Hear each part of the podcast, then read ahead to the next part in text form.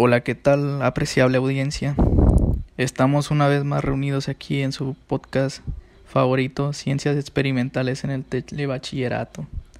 El día de hoy, el tema del cual hablaremos será ¿qué es la educación basada en evidencias? Esperamos que la información sea de su agrado y que se queden hasta el final del podcast, pues esta información es de mucho interés. Así que pónganse cómodos, váyanse a un lugar tranquilo y disfruten de esta información.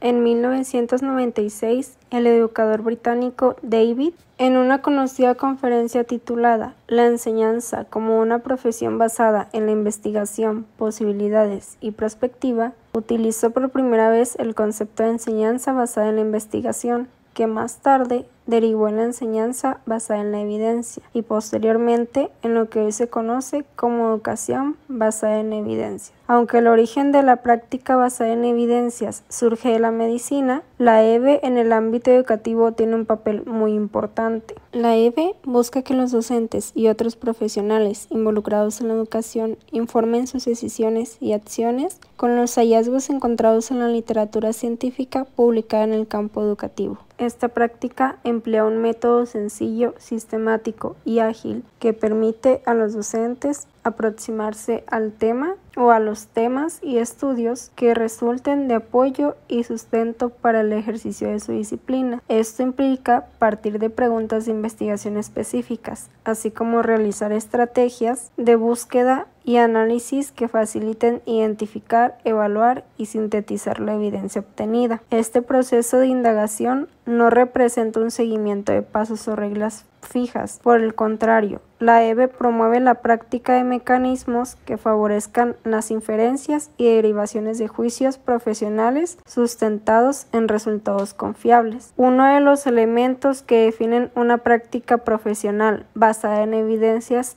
es la pretensión de que las decisiones profesionales cotidianas estén apoyadas en los resultados aportados por la investigación científica, así como la experiencia y las necesidades de los involucrados. Una herramienta de la EVE son las revisiones sistemáticas, que integran a partir de metodologías específicas información sobre diversas publicaciones científicas de un tema en particular. Un evento crucial para la EVE en ciencias sociales fue la creación de la Campbell Collaboration en honor al psicólogo norteamericano Donald Campbell, que surgió en 1999 con el fin de producir revisiones sistemáticas en educación, justicia, bienestar social y desarrollo internacional.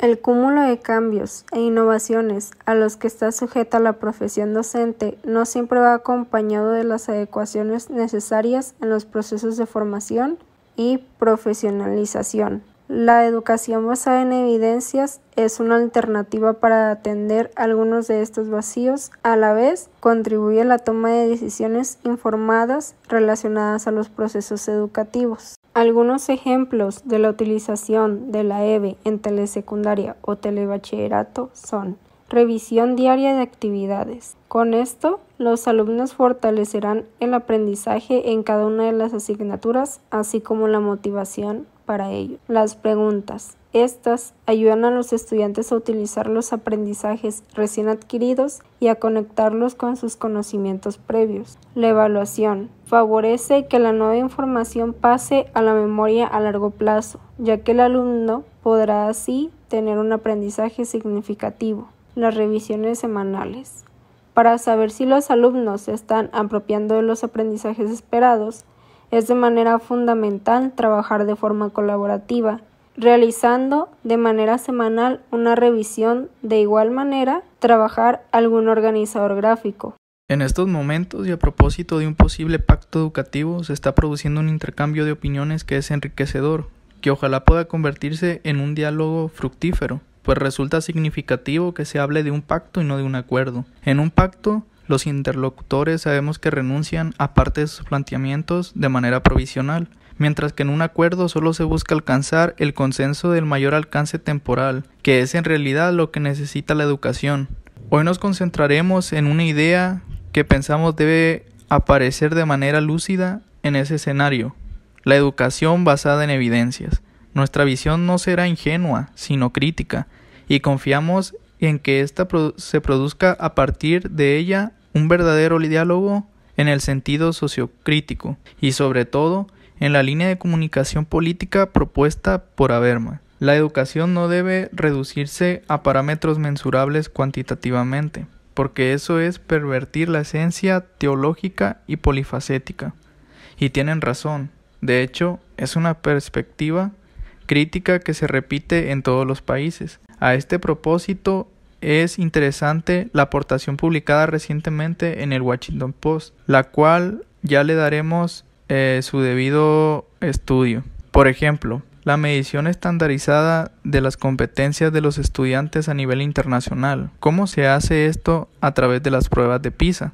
Puede convertirse en una negativa por dos razones. Una es que de un lado pragmático y cortoplacista hace que las políticas educativas se diseñen no en función de una mejora de calidad, sino con el fin prioritario más o menos explícito de que los estudiantes consigan mejores resultados en las evaluaciones. De otro lado, más ideológico, la participación en las mismas y la atribución de importancia de sus resultados supone de alguna manera que la finalidad de la educación pasa a seguir los planteamientos particulares de los organismos que las coordinan. En este caso, la OCDE, que no sería una institución neutral, sino de parte, nosotros defendemos la necesidad de tener una visión de conjunto de lo que sucede en la educación, no como algo que se convierta en instancia única de juicio, sino como un aporte más para enriquecer el debate público. Y es aquí donde pensamos que la educación basada en evidencia puede jugar un papel interesante.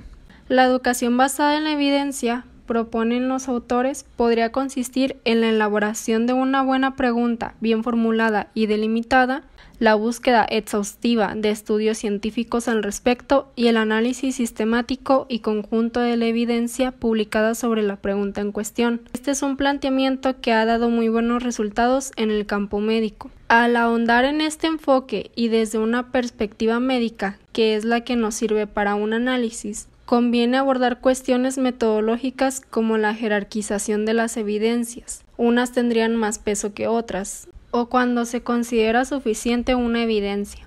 Ambas son tratadas en nuestro documento de referencia. La epistemología es necesaria para alcanzar un conocimiento crítico de mayor valor. En este sentido, una respuesta médica posible se plantea un modelo triado en el que se combinan la evidencia científica obtenida en estudios de investigación, la experiencia clínica del médico y las preferencias y valores de los pacientes. Y algo parecido es lo que creemos debe suceder también en la educación. Sin embargo, la enseñanza no es, en este momento, una profesión basada en la investigación, lo cual explica muchas de las dificultades que encuentra. De hecho, mientras los médicos piden y desarrollan investigaciones basadas en la evidencia, los profesores aún no perciben la falta de investigación como un problema que debe ser remediado. La educación debe tener en cuenta los resultados de las investigaciones. ¿Y cómo son los estudios de investigación en educación? Habitualmente son estudios multidimensionales que se desarrollan desde un enfoque cualitativo y que por ende son difícilmente replicables. En esto tenemos un problema, está en que hay pocas revisiones sistemáticas de la investigación educativa. Añadimos también la escasez de publicaciones especializadas relacionadas con la producción científica en el campo de la educación. Resulta especialmente necesario en los tiempos en que vivimos,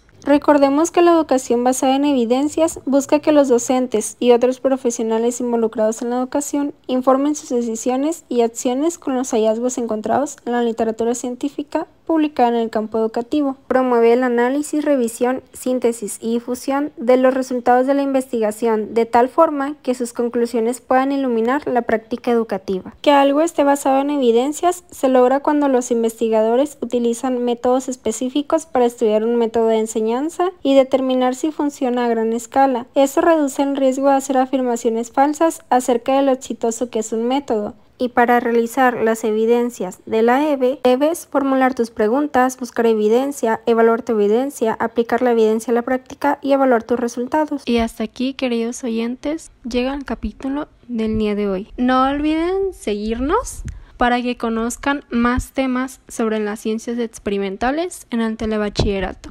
Adiós.